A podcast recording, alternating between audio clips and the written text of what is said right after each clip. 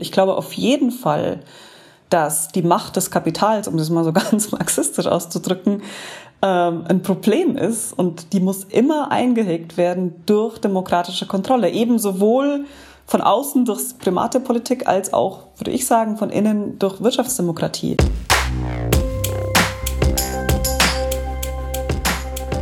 Menschenwürde, Menschenleben. Ein Podcast über die Einordnung von Grundrechten in Zeiten der Krise.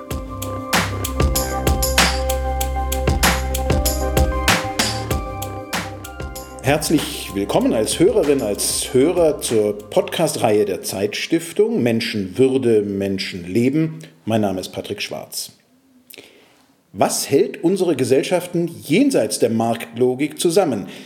Diese Frage hat die Ökonomin und Philosophin Lisa Herzog von der Universität Groningen neulich in der Zeit gestellt, der Wochenzeitung, für die auch ich arbeite.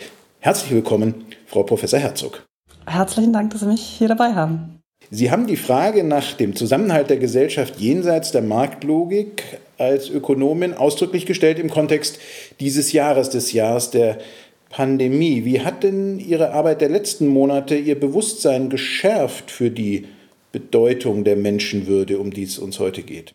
Ja, ich glaube, die krassesten Bilder, die eine doch, glaube ich, sehr klare Verletzung von Menschenwürde dargestellt haben, und die mir immer noch sehr plastisch vor Augen stehen. Das sind die Bilder von den Tausenden von Menschen, die sich in Indien auf den Weg gemacht haben, zu Fuß, auf Fahrrädern, wie auch immer, als die Ankündigung kam, dass es einen Lockdown geben würde und dann ganz viele dieser teilweise Wanderarbeiter und Arbeiterinnen, aber auch anderen Menschen, die in den Städten gearbeitet haben, die dann zurück in ihre Dörfer gewandert sind, wie die behandelt wurden als ja anscheinend so eine bloße Verfügungsmasse des Wirtschaftssystems. Ihre eigenen Pläne, ihre Interessen wurden einfach überhaupt nicht berücksichtigt, sondern jetzt gerade braucht das System sie nicht mehr und ja, jetzt muss eben jeder selber schauen, wo er oder sie bleibt. Ähm, das fand ich doch sehr bewegend. Sie haben das nicht gesehen als äh, äh Schutzmaßnahme, als Ermunterung zur, zur Selbstfürsorge, sondern Sie haben die Menschen dort als ja, Ausstoß, Ausgestoßene des Kapitalismus gesehen? Es war wahrscheinlich auch das dabei, was Sie es ansprechen, dass es darum ging, da zu schützen. Aber die Plötzlichkeit und dann auch das Fehlen von Transportmitteln, was man da eben gesehen hat, das hat ja schon sehr stark auch darauf hingedeutet, dass das eben einfach von oben herab entschieden wurde und ähm, vielleicht war es sicher auch mit zum Wohl dieser Menschen ähm, gedacht, aber dieser Eindruck, dass hier Massen bewegt werden, ohne dass die Einzelnen in dieser Masse eben ernst genommen werden, das fand ich doch sehr, sehr, sehr problematisch an dieser Sache. Fast jeder der Teilnehmerinnen, der Teilnehmer hier in dieser Podcast-Reihe, dem wir diese oder eine ähnliche Frage zu Beginn gestellt haben, mein Kollege Sascha Surke und ich, ähm, hat ein Beispiel äh, sofort vor Augen gehabt, was mit diesem Jahr, mit dieser Pandemie zu tun hat. Vorher konnte es einem ja scheinen, zumindest in den behüteten Wohlstandsländern des Westens, als sei diese Frage, von der das Grundgesetz ja spricht, die Menschenwürde ist unantastbar, eine, die sich auf ganz klassische Menschenrechtsverletzungen, vielleicht in Kriegsgebieten, in Konfliktzonen bezieht. Das hat sich ja für uns durch dieses Jahr geändert, obwohl wir immer noch äh, gut gepolstert, äh, muss man sagen, als Gesellschaft ähm, durch die Krise gehen. Ähm, was hat denn diese Auseinandersetzung, die Auseinandersetzungen dieses Jahres Sie gelehrt in Bezug auf die Frage, wer oder was die Menschenwürde eigentlich unantastbar macht? Ja, ich beschäftige mich in meinen Arbeiten ja sehr viel mit dem Wirtschaftssystem. Und zwar, wenn man so will, gerade dessen, deswegen, weil da so viele Probleme liegen. Und ähm, sowohl in Deutschland, aber vor allen Dingen auch ähm, weltweit sehen wir, dass dieses Wirtschaftssystem eben die Würde oft sehr wohl antastet und eben auch nicht nur die Würde jetzt in einem eher symbolischen Sinne, sondern auch Menschenrechte, auch die körperliche Unantastbarkeit ist ja in vielen Fällen überhaupt nicht gegeben. Und ich meine, was macht sie unantastbar? Man kann da jetzt über philosophische Begründungen reden, ähm, aber wenn es um dann die konkrete gelebte Wirklichkeit geht, dann sind es ja Institutionen und Praktiken, die letztlich auch von Menschen aufrechterhalten werden müssen, die dafür sorgen, dass wir diese Ideale auch in die Wirklichkeit umsetzen können. Und in unserem Wirtschaftssystem tun wir das eben oft nicht und teilweise sogar deswegen nicht, weil es Narrative, kritisch würde man vielleicht sagen, Ideologien gibt, die auch behaupten, dass eben Menschenwürde im Wirtschaftssystem überhaupt keine Rolle spielen müsste.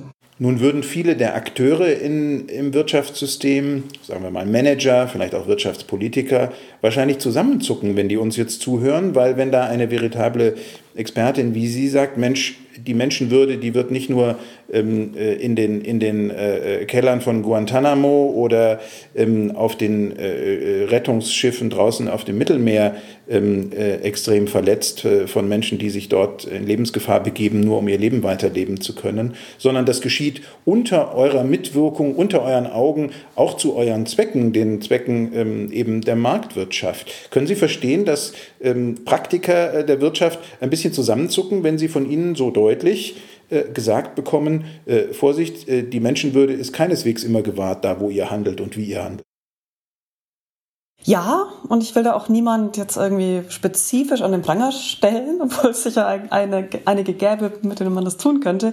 Und ich will auch mich selber und uns alle als Konsumentinnen und Konsumenten da gar nicht ausnehmen, denn dieses System, da stecken wir ja alle irgendwo auch mit drin und ähm, Insofern geht es mir nicht so sehr um die individuelle Schuldzuweisung, sondern um die Frage, wie läuft dieses System, mit welchen Ideen wird es denn gerechtfertigt? Sind diese Ideen richtig oder falsch? Und wie könnte sich dieses System auch ändern? Ich meine, wir haben ja in Europa und Deutschland eine verhältnismäßig eingehegte, staatlich sozusagen domestizierte Form des Wirtschaftens ähm, wo vieles dann doch verhältnismäßig gut läuft, wenn auch sicher nicht alles. Aber wir sind auch die ja, bekannte Exportnation, die sehr stark mit internationalen Lieferketten ähm, zu tun hat. Ähm, sowohl was, was wir hier konsumieren, als auch das, was hier produziert wird und dann, dann rausgeht, wo sich schon oft die Frage stellt, wie viel Verantwortung wird denn da dafür übernommen, dass die Würde derjenigen, die da irgendwie sozusagen kausal mit uns zu tun haben, wirklich geachtet wird.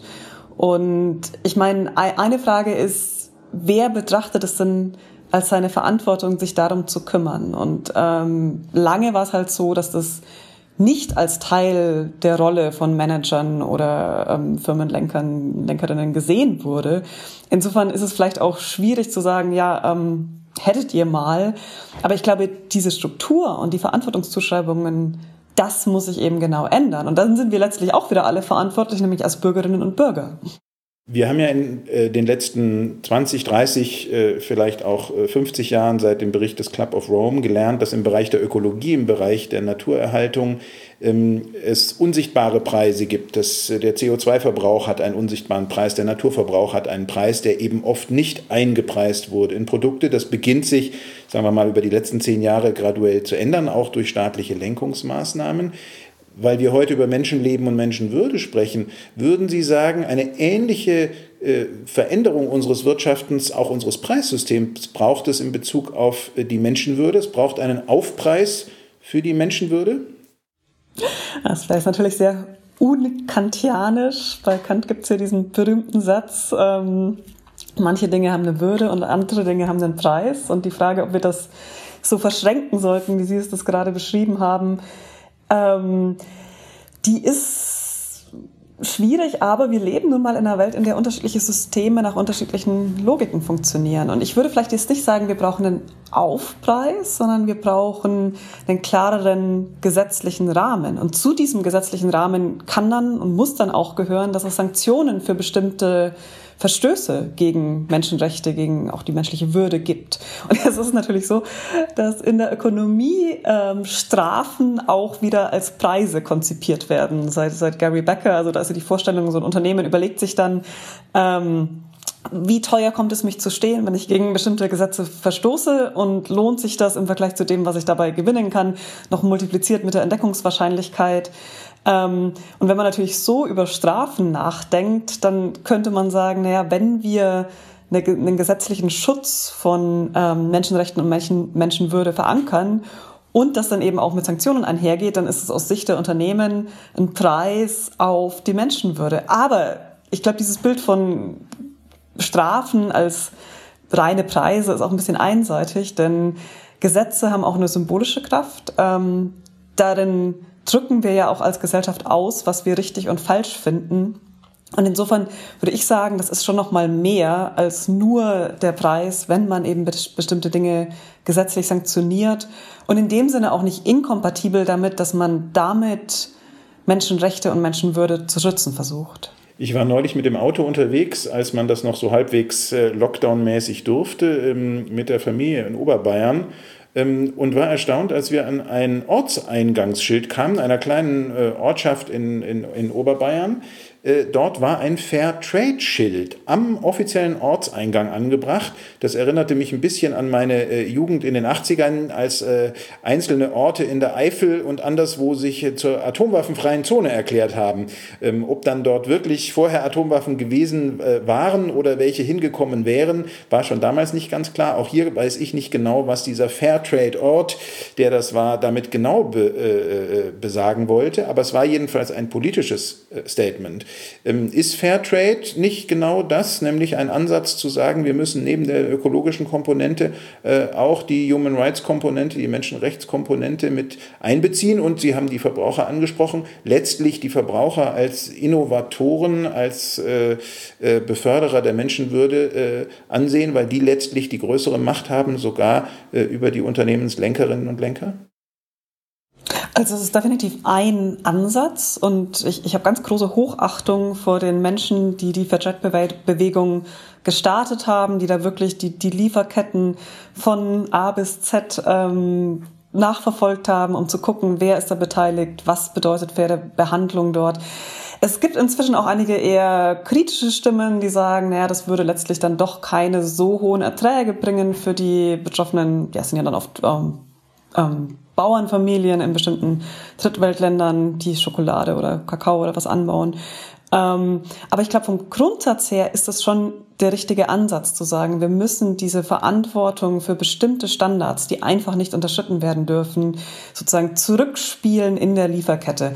Ein Problem, das, das wir derzeit haben, das ist, dass es nicht nur mehr nur ein Fairtrade-Label gibt, sondern dass es ja so eine äh, Multiplikation an Labels gibt, von denen auch nicht alle die gleichen Standards haben. Und das unterminiert natürlich so ein bisschen den Sinn des Ganzen, weil das soll ja für die Verbraucherinnen und Verbraucher eine Erleichterung darstellen, dass man ganz genau weiß, wenn ich das hier kaufe, dann bin ich auf der sicheren Seite.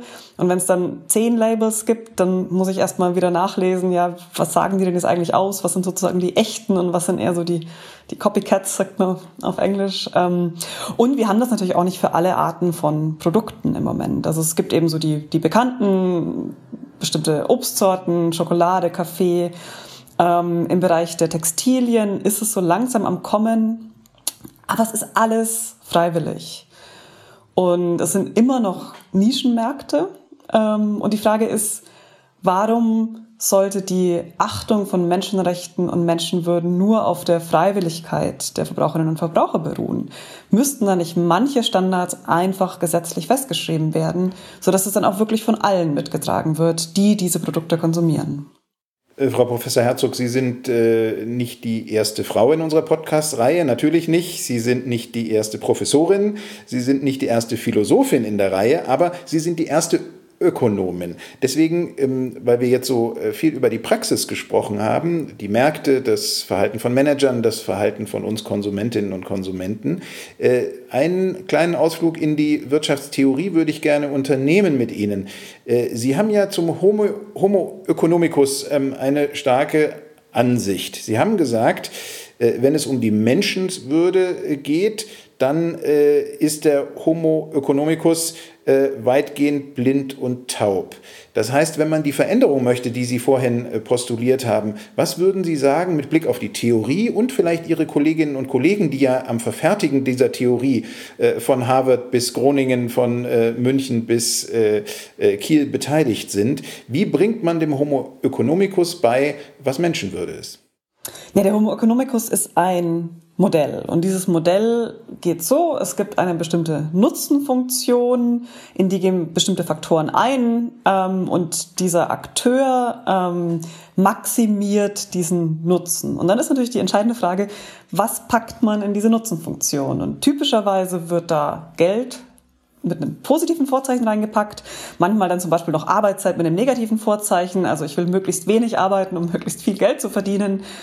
Und andere Faktoren werden höchst selten in diese Nutzenfunktion mit reingepackt. Und deswegen diese Aussage, die ich, die ich im Vorgespräch ähm, getroffen hatte, dass, dass der Homo economicus die Frage nach Würde so überhaupt nicht sehen kann von der Modellierung her. Was der Homo economicus eventuell sehen kann, ist, was ist gesetzlich geboten, verboten oder eben mit Sanktionen belegt. Ähm, das ist der Punkt, den ich vorhin gemacht hatte. Ähm, wenn das Ganze mit einer Sanktion verbunden ist, dann hat es sozusagen einen Preis für den Homo economicus. Ähm, aber die unterschiedlichen normativen Qualitäten von unterschiedlichen Gütern, das wird beim Homo economicus alles eingedampft auf eben Kosten und Nutzen. das heißt, man kann schon versuchen, mit einem Homo economicus Ansatz zu fragen, naja, eben wie müsste ich da jetzt die Preise oder die Rahmenbedingungen oder die Nutzenfunktionen so verändern, dass da ein bisschen anderes Verhalten rauskommt. Das wird auch teilweise gemacht, so eben in, der Verhaltensökonomie kann man dann zum Beispiel die ähm, Nutzenwerte anderer Menschen mit in die Nutzenfunktion von einer Person reinpacken, dann kann man altruistisches Verhalten modellieren. Aber es bleibt eben diese eindimensionale Logik. Und die Frage ist, bildet das menschliches Verhalten überhaupt sinnvoll ab oder welche Arten von menschlichem Verhalten bildet es denn sinnvoll ab? Ähm, wir wissen aus der Psychologie sehr viel darüber, dass Menschen sehr komplexe, vielschichtige Motivationen haben, zu denen auch moralische Motivationen gehören können. Ähm, und das kann ich mit dieser Brille des Homo economicus eigentlich nicht erfassen. Insofern würde ich eigentlich den Kolleginnen und Kollegen aus der Ökonomie sagen wollen, lasst uns zusammenarbeiten über die verschiedenen Fächer hinweg, die sich alle mit menschlichem Verhalten beschäftigen, die aber ein, ein reicheres, ähm, ja, einen reicheren Werkzeugkasten an Perspektiven auf menschliches Verhalten nahelegen. Ähm, die Soziologie, Psychologie, ähm, Organisationstheorie, da gibt's ja wirklich verschiedene Perspektiven, denn die Homo economicus Modelle sind wirklich nur eine Art und Weise, die Wirklichkeit zu betrachten. Und damit kommt man, was Würde und Menschenrechte und solche Dinge angeht, glaube ich, nur bedingt weiter. Sie haben sich mit einem Begriff, einem Konzept befasst, was ich sehr faszinierend finde, weil es eben äh, die, äh, die Bande, die Barrieren der Disziplinen ein bisschen überschreitet, nämlich mit Voice, mit Stimme, also der Frage, wer spricht eigentlich? Ähm, können Sie ein bisschen erklären, wir waren jetzt sehr in der Makroökonomie, waren sehr gleich in der globalen Wirtschaft, äh, wenn wir mal in den unmittelbaren Erlebnis-, Erfahrungsraum äh, des Wirtschaftens für viele Menschen gehen, den, den Arbeitsplatz. Warum kann die Frage, wer das Wort ergreift, in einer Sitzung, in einer Firma, eine Frage der Würde sein? Ja, ähm, wenn wir davon ausgehen, dass Menschen grundsätzlich erstmal den gleichen moralischen Status haben, dann stellt sich die Frage, sollte nicht die grundsätzliche Möglichkeit, sich einzubringen, eigene Perspektiven zu teilen, Argumente vorzubringen und so weiter, auch gleich verteilt sein? Es gibt natürlich in der Praxis verschiedene Gründe dafür, wieso das nicht immer der Fall ist. Es gibt manchmal ähm, die Notwendigkeit zur Koordination, dann braucht man jemand, der auch mal sagt, okay, wir machen es jetzt so und nicht anders. Oder es gibt Leute, die mehr Expertise in bestimmten Bereichen haben und denen wir dann zuhören sollten und in manchen Bereichen mehr Voice geben sollten als jemand, der da irgendwie zehn Minuten im, im Internet gegoogelt hat zu was. Ähm, Insofern will ich nicht sagen, dass es nicht in der Praxis gewisse Gründe dafür geben könnte, dass es unterschiedliche Maße an Voice eben geben könnte. Aber wenn das Recht, sich zu äußern und sich einzubringen, aus den falschen Gründen verletzt wird, dann ist es oft was sehr, sehr Beleidigendes, was einen irgendwie sehr angreifen kann, weil man wirklich als Person sich nicht ernst genommen fühlt. Und ähm, von Miranda Fricker gibt es den schönen Ausdruck der epistemischen Ungerechtigkeit, ähm, mit dem sie beschreibt, was das mit jemandem macht, wenn man eben zum Beispiel was sagt, was einbringt in der Diskussion und es wird dann einfach übergangen und nicht weiter ernst genommen oder dann noch vielleicht eins draufgesetzt, zehn Minuten später sagt jemand anders das Gleiche und dann wird's aber gehört. Und solche Mechanismen ähm, passieren halt oft, wenn bestimmte Vorurteile oder bestimmte soziale Hierarchien, ähm, die wir vielleicht aus unserer kulturellen Vergangenheit irgendwie mitschleppen, dazu führen, dass eben so auf der kulturellen, symbolischen Ebene doch nicht alle gleichermaßen ernst genommen werden. Und das kann wirklich sehr, sehr schwerwiegend, ja, das, das kann wirklich sehr äh, was machen mit einem selber und mit dem eigenen Selbstverständnis. Wenn sich das verstärkt, wenn es quasi über Monate und Jahre hinweg passiert, kann es auch wirklich dazu führen, dass Leute sich selber auch anders sehen und sich selber gar nicht mehr den gleichen Status zuschreiben, den sie eigentlich haben müssten. Und insofern glaube ich, dass diese Frage danach, wer eben Voice hat, also das ist ein Begriff von Albert Hirschmann, ähm, also der war ja auch zwischen allen Disziplinen unterwegs. Ähm, also, dass die ganz entscheidend dafür ist, wie wir in der Arbeits- und Wirtschaftswelt miteinander umgehen. Und ähm, Voice wird bei Hirschmann entge oder kontrastiert mit dem Begriff Exit. Exit heißt, ich kann gehen. Ich kann mit den Füßen abstimmen, ich kaufe bestimmte Produkte vielleicht nicht mehr. Ähm, das ist auch eine wichtige Form von Ausdrucksmöglichkeit, ähm, von Freiheit, wenn man so will, je nach Kontext. Ähm, das Gegenteil wäre zum Beispiel, wenn ich in einer Monopolsituation bin und es gibt halt nur einen Anbieter und ich kann da nicht einfach weggehen. Aber wir haben in unseren Gesellschaften, dadurch, dass wir so stark auf Märkte gesetzt haben oder in den Bereichen, wo wir stark auf Märkte gesetzt haben, halt immer den Exit-Mechanismus aktiviert und nicht unbedingt den Voice-Mechanismus. Und ich glaube, da braucht es eine gewisse Rekalibrierung wenn man diesen Maßstab nimmt, dass jeder und jede, ich habe da auch eine Gender-Konnotation rausgehört bei Ihnen, die äh, Sitzungen, die man sich so vorstellt, wo über jemanden hinweggegangen wird oder jemand äh, klein gemacht wird oder äh, ein Kommentar äh, durch einen Witz äh, delegitimiert wird, das sind ja nicht umsonst die Beispiele, die einem einfallen ähm, aus der MeToo-Debatte, wenn man die nicht nur in Kategorien körperlicher Übergriffigkeit, sondern eben auch Diskursübergriffigkeiten versteht.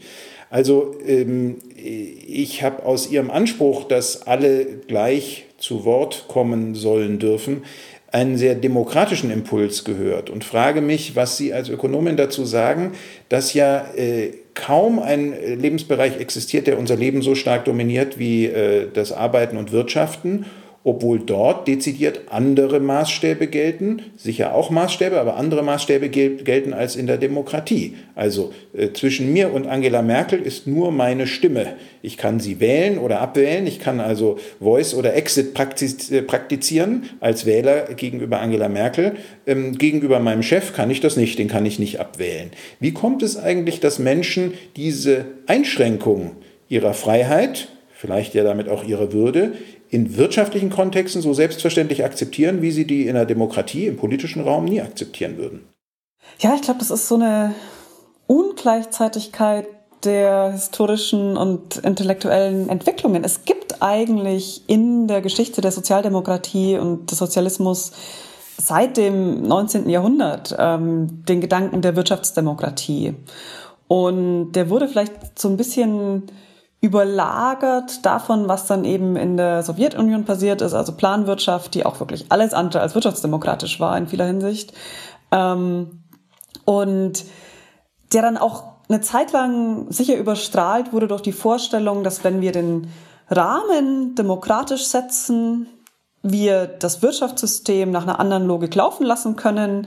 Ähm, das ist eben sozusagen von außen eingehegt. Wir setzen die Spielregeln. Ähm, aber es ist okay, wenn dann im Wirtschaftsbereich andere Formen von Macht, andere Formen von Zwang oder Druck und eben auch andere Arten von Hierarchien vorliegen. Und dieses Einhegen durch demokratische Politik, also Primat der Politik wird es ja auch oft genannt, das ist sicher weiterhin unglaublich wichtig. Aber ich glaube inzwischen nicht mehr, dass das ausreicht, aus zwei Gründen. Das eine ist, dass wir eine globalisierte Wirtschaft haben, während die Politik immer noch weitgehend national ist. Und wie soll nationale Politik ähm, internationale, transnationale Konzerne sinnvoll einhegen. Das sehen wir an ganz vielen Stellen, wie schwierig das ist. Die EU ist da manchmal noch ein bisschen die letzte Hoffnung, dass man auch zum Beispiel die, die Digitalkonzerne besser unter Kontrolle kriegt. Aber da passiert sehr, sehr wenig und das lässt sich im Grunde nur durch Multilateralismus lösen. Und deswegen ist im Moment dieses Machtverhältnis zwischen Wirtschaft und Politik auch ziemlich prekär geworden. Und da könnte dann eben Wirtschaftsdemokratie ein Gegengewicht bilden, weil dann die wirtschaftliche Macht sozusagen auch von innen heraus kontrolliert würde. Und der zweite Grund, wieso ich glaube, dass das Primat der Politik von außen nicht so ganz ausreicht, ist, dass allgemeine Regeln und Gesetze ja im Alltag gelebt und angewandt werden müssen. Und wir haben natürlich ein Rechtssystem, mit dem sich Dinge durchsetzen lassen, aber die Schwelle, ab der jemand dann sagt, okay, ich gehe jetzt vor Gericht, ich verklage jetzt eben meinen Arbeitnehmer oder so, die ist doch relativ hoch. Und, und Menschen müssen schon einen enormen Leidensdruck erleben, damit sie das machen, einfach weil das auch so langwierig ist und ja, ist ja, ist ja bekannt. Ähm, und um das, was es an Gesetzen, an Schutzrechten auch gibt, überhaupt im Alltag sinnvoll umzusetzen und auch sicherzustellen, dass es umgesetzt wird, ist eben die, die Stimme, die Voice der Arbeitenden unglaublich wichtig. Wenn es einen Betriebsrat gibt, ist die Chance, dass alle gesetzlichen Regelungen in einem Betrieb auch eingehalten werden, um einiges höher, als wenn es nicht der Fall ist. Und letzter Punkt, diese gelebte Gleichberechtigung im Sinn ist eben, ich, ich habe es ja vorhin qualifiziert. Es, es, gibt alle möglichen Gründe dafür, wieso wir manchmal auch nicht alles gleichberechtigt ähm, organisieren können, aber so die, der grundsätzliche Gleichheitsanspruch, ob der im Alltag gelebt wird oder nicht und was das für Menschen bedeutet, ähm, das ist, glaube ich, auch einfach ein unglaublich wichtiger Aspekt, wie sie die Gesellschaft insgesamt erleben. Und wenn sie da acht Stunden täglich, Montag bis Freitag, immer nur auf Unterwerfung unter der Hierarchie getrimmt werden, dann ist es doch eigentlich auch sehr unwahrscheinlich, dass sie dann abends und am Wochenende irgendwie selbstbewusste demokratische Bürgerinnen und Bürger sind. Insofern haben wir da auch so ein Mismatch zwischen den Prinzipien des ähm, Wirtschaftssystems und des ähm, demokratischen Systems, wo, glaube ich, mehr passieren müsste, um die Wirtschaft so zu strukturieren, dass auch Demokratie auf Dauer stabil und lebendig bleibt. Sie würden sagen, wenn die Menschenwürde die Grundlage dafür ist, dass die Gleichheit aller Menschen gilt, dann bräuchten wir eigentlich eine demokratische Revolution in unserer Wirtschaft, auch ganz konkret in den Firmen, die es heute gibt, nicht nur abstrakt? Ja, und ähm, ich habe das lange aus der philosophischen Debatte schon, ähm, ja, das da rezipiert, habe mir meine eigenen Gedanken darüber gemacht und, und fand die Argumente immer extrem überzeugend. Und jetzt ähm, vor zwei Wochen ungefähr habe ich auch empirische Daten dazu gesehen, und zwar in der Leipziger Autoritarismus-Studie. Da wurde ein ähm, Konzept Industrial Citizenship verwendet. Und da geht es um so Dinge wie, ähm, kann ich an meinem Arbeitsplatz Dinge anstoßen? Kann ich Probleme gemeinsam mit meinen Kollegen lösen? Werden meine Belange ernst genommen?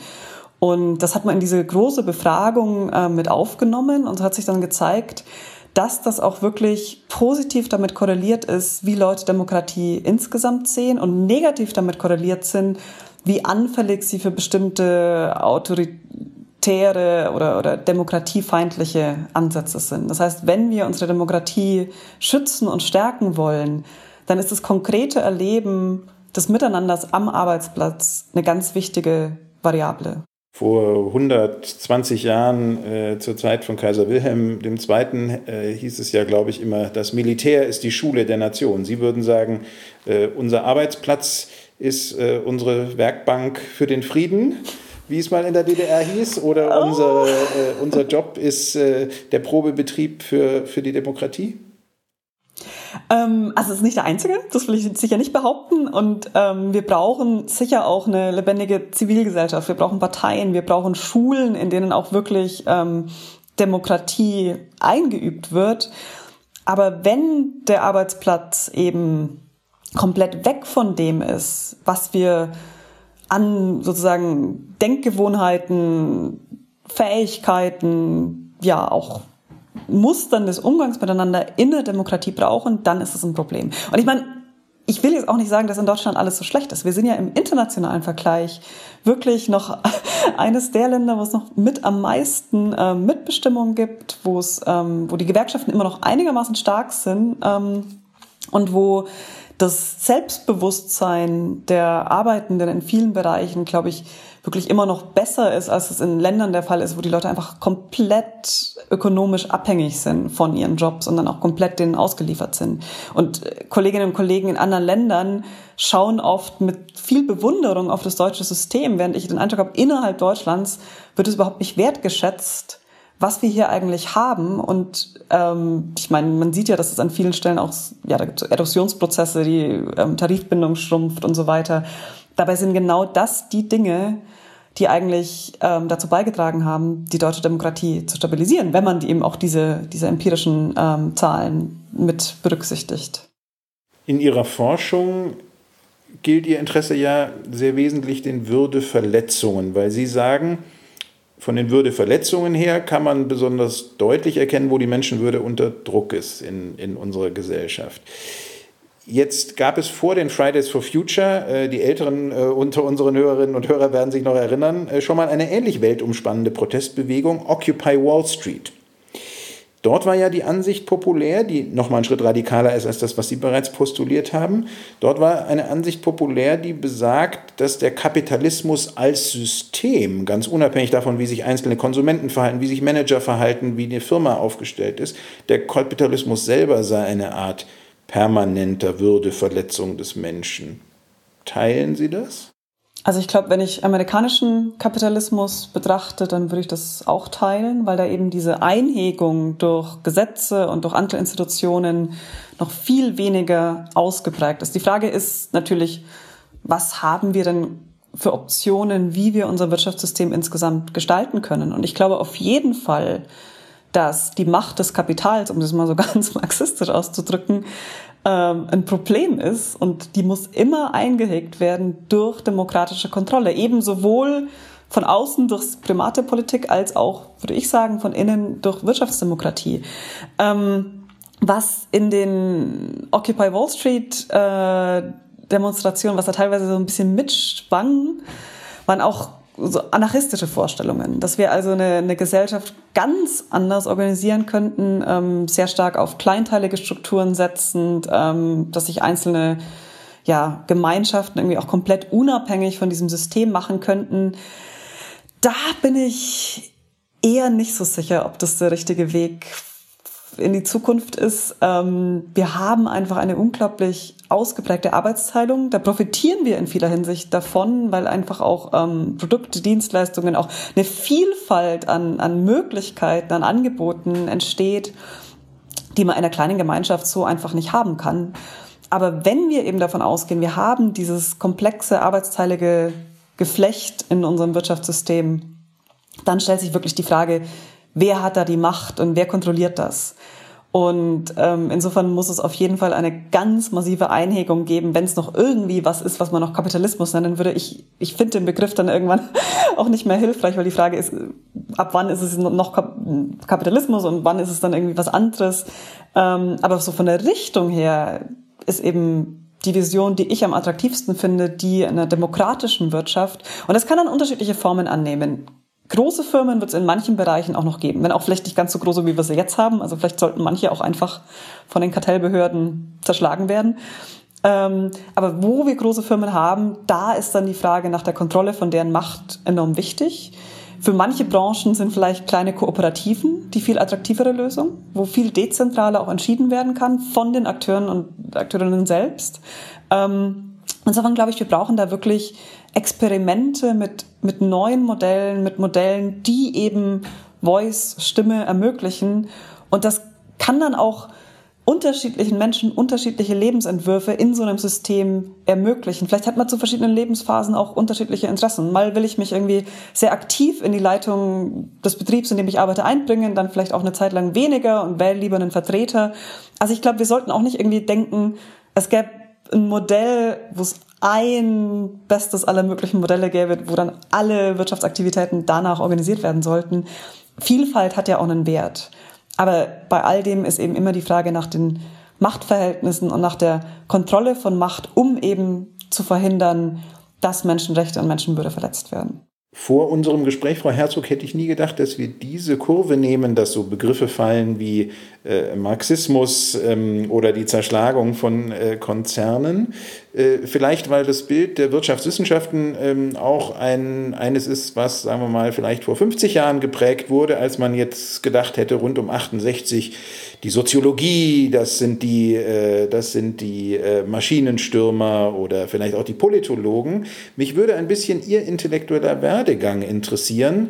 Wie sind Sie zu den Ansichten gelangt, die Sie in unserem Gespräch jetzt ähm, ähm, äh, beschrieben und in ihrer, in ihrer Arbeit darstellen. Äh, und sind Sie da ein Solitär oder wie auch immer die weibliche Form von Solitär lautet, eine Solitärin oder ist das eine äh, regelrechte Strömung in Ihrer Disziplin inzwischen? Gibt es eine revolutionäre Ökonomie? Also ich glaube, ich kann mich nicht mehr guten Gewissens als Mitglied der Disziplin der Ökonomie betrachten, einfach weil ich habe das studiert und ich verfolge oder versuche einigermaßen zu verfolgen, was in dem Fach passiert. Aber ich bin seitdem akademisch in der Philosophie verankert und gucke immer so in alle Nachbarfelder. Ähm, mein eigener Werdegang, ähm, ich glaube, ich habe eigentlich sehr viel weniger, Sie würden jetzt vielleicht sagen, radikal angefangen. ähm, und je länger ich mich mit ökonomischen Theorien beschäftigt habe und auch mit deren Geschichte, wo die denn eigentlich herkommen, umso stärker ist mir klar geworden, dass da vieles einfach nicht stimmt. Ähm, also die Annahmen, das Menschenbild, aber auch die Theorien darüber, wie Firmen funktionieren. Also zum Beispiel dürfte es das deutsche Mitbestimmungsmodell nach Standardtheorien darüber, wie Firmen funktionieren, eigentlich nicht geben, weil die im globalen Wettbewerb von den rein kapitalistischen Firmen längst alle hinweggefegt hätten werden müssen. Sehen wir aber nicht. Und das heißt, was mir immer klarer geworden ist, sozusagen in so verschiedenen Bereichen des ökonomischen Denkens, ist, es gibt diese Modelle und die beschreiben einen Ausschnitt aus der Wirklichkeit, aber sie sind oft doch einseitig. Es passt einfach nicht mit dem zusammen, was sich de facto ähm, beobachten lässt. Ähm, und dann bin ich sehr viel stärker eben auch in andere Disziplinen, eben die, die Wirtschaftssoziologie, die Ideengeschichte und, und habe immer versucht zu verstehen, ja, wieso denken denn Ökonomen und Ökonomen so über diese Dinge, was ja dann oft extrem gesellschaftlich wirkmächtig ist.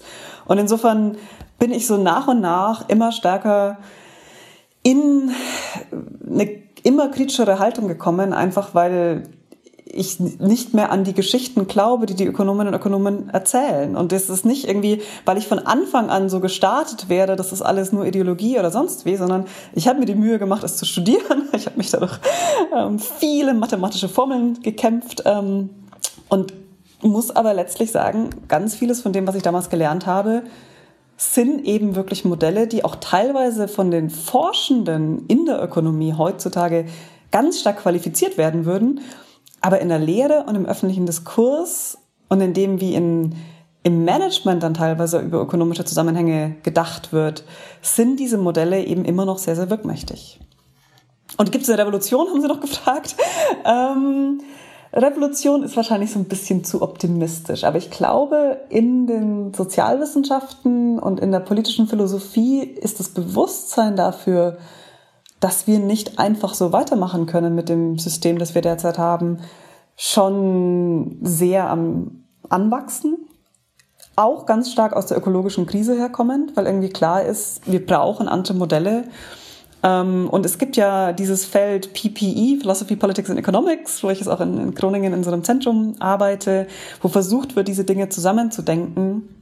Und da passieren sehr, sehr viele spannende Dinge im Moment, Ansätze, keine Ahnung, wie müssen wir Geldpolitik komplett anders denken? Ähm, wie, wie soll die, die Frage nationaler Grenzen und von Wirtschaftsmigration Migration organisiert sein? All diese Dinge sehr angewandt, sehr von der derzeitigen politischen Wirklichkeit herkommend und dann mit dem Instrumentarium philosophische Analyse eben danach fragend, wie könnte es auch besser sein? Sie haben jetzt ein bisschen in Ihre äh, akademische Biografie und damit in Ihre äh, Vergangenheit geschaut. Ich würde gerne zum Schluss einen Blick in unsere aller gemeinsame Zukunft wagen, in die Zukunft der viel beschriebenen Digitalisierung. Mich würde interessieren, wie ist es im Verhältnis von Mensch und Maschine eigentlich um die Menschenwürde bestellt? Ist es würdelos, wenn der Algorithmus über mich entscheidet, wie er das jeden Tag schon tut, auf dem Screen, auf dem Bildschirm, die, den ich benutze? Das würde ich nicht so kategorisch beantworten, sondern ich glaube, es kommt sehr darauf an, wie der Algorithmus organisiert und sozial eingebettet ist. Und Algorithmen sind Maschinen. Das ist Technik und wir verwenden seit Jahrtausenden Technik und ich würde da auch davor warnen, das jetzt irgendwie als so was komplett anderes ähm, als bisherige Techniknutzung zu betrachten.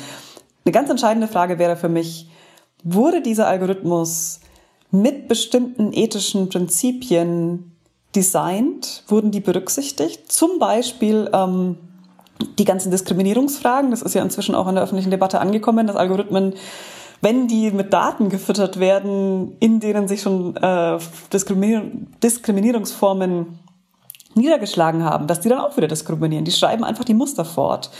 Ähm, wurde das beachtet? Wer hatte ein Mitspracherecht dabei, wie dieser Algorithmus programmiert wurde? Wer beobachtet ihn? Wer kann möglicherweise korrigierend eingreifen? Und wenn ich weiß, dass das auf die bestmögliche Art passiert ist, sagen wir mal, also das, sagen wir mal, das wurde von wirklich sehr verantwortungsbewussten Programmiererinnen und Programmierern gemacht ähm, und die haben sich wirklich ähm, bemüht und, und die sind auch offen für Kritik. Man kann da irgendwie auch nachfragen, es gibt ähm, Dialogmöglichkeiten. Dann glaube ich, dass in vielen Lebensbereichen Algorithmen nicht unsere Würde verletzen müssen. Aber das ist natürlich meilenweit von dem entfernt, wie es im Moment oft passiert. Ähm, und wenn zum Beispiel ähm, Algorithmen, die nicht auf Diskriminierung hin untersucht und ähm, ja, überprüft wurden, so dass eben nicht mehr diskriminieren, wenn die dann über lebenswichtige Güter entscheiden, sowas wie Jobmöglichkeiten, sowas wie ähm, wer aus der Haft frühzeitig entlassen wird, da gab es ja berühmte Fälle in den USA, dann sehe ich da schon eine Würdeverletzung für die es aber auch nicht der Algorithmus an sich verantwortlich ist. Das ist, wie gesagt, das ist eine Maschine, sondern da sind letztlich die dafür verantwortlich, die entschieden haben, dass diese Entscheidungen an Algorithmen delegiert werden sollen und nicht gleichzeitig darauf geachtet haben, wie das dann genau passiert. Das heißt, äh, die Digitalisierung macht eigentlich nochmal klarer, dass ihr zentrales Anliegen, diese Frage von Voice, die Frage, wer hat äh, eine Stimme, wer wird gehört, äh, nicht verschwindet, bloß weil zu uns vielleicht eine Computerstimme spricht, sondern so wie ich Sie verstehe, sagen Sie, umso mehr muss man darauf achten, wer sind die Stimmen, die zur Maschine sprechen, ehe die Maschine wiederum zum Menschen spricht. Genau, und dann könnte man auch mal noch damit aufhören, immer so Assistentenstimmen mit Frauen zu belegen und damit das Stereotyp vorzuschreiben, dass Frauen irgendwie in so Hilfsfunktionen tätig werden. Das wäre doch auch ein netter Anfang. Super. Aber sicher nicht hinreichend. Super, vielen Dank, äh, Frau Herzog.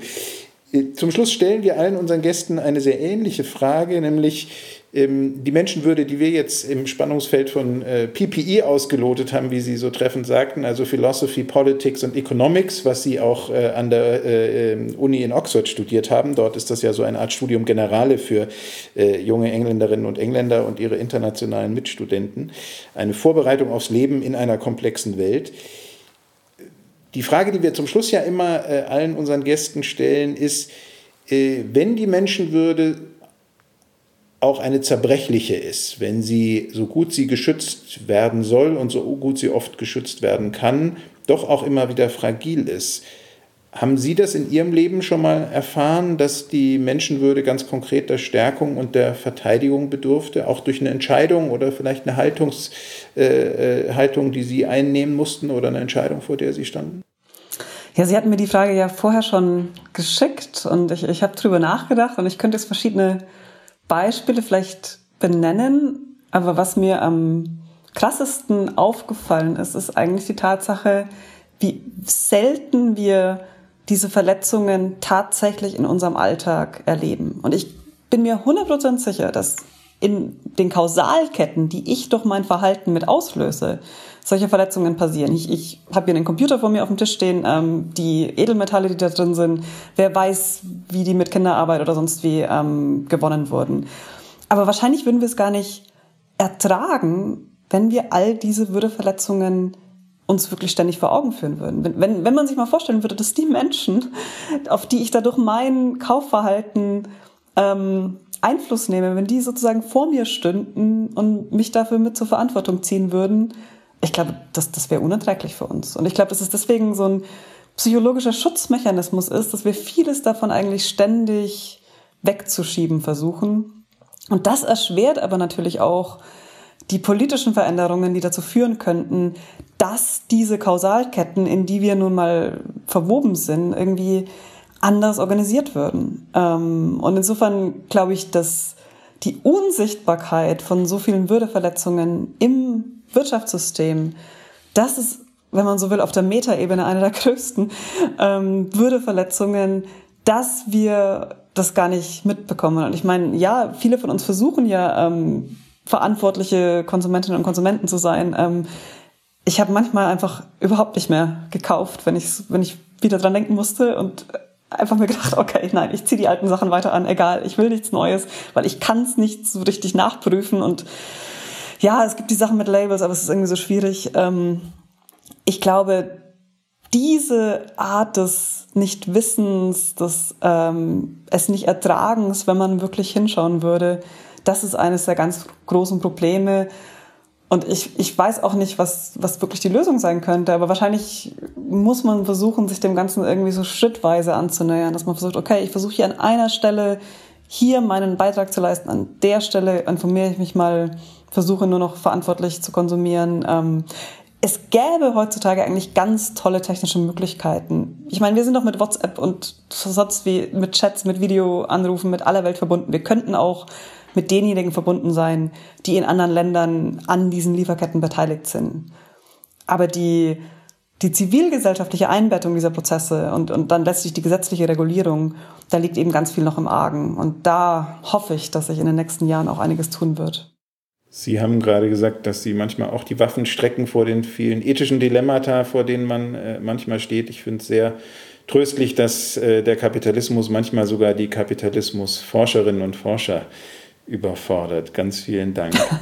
Sie hörten den Podcast der Zeit Stiftung Menschenwürde, Menschenleben. Weitere Folgen zur Einordnung von Grundrechten in Zeiten der Krise finden Sie auf der Website der Stiftung www.zeit-stiftung.de. Philosophinnen, Politiker und Medizinerinnen äußern sich hier. Heute hatten wir zu Gast Professor Lisa Herzog von der Universität Groningen. Ganz vielen Dank, Frau Herzog. Herzlichen Dank.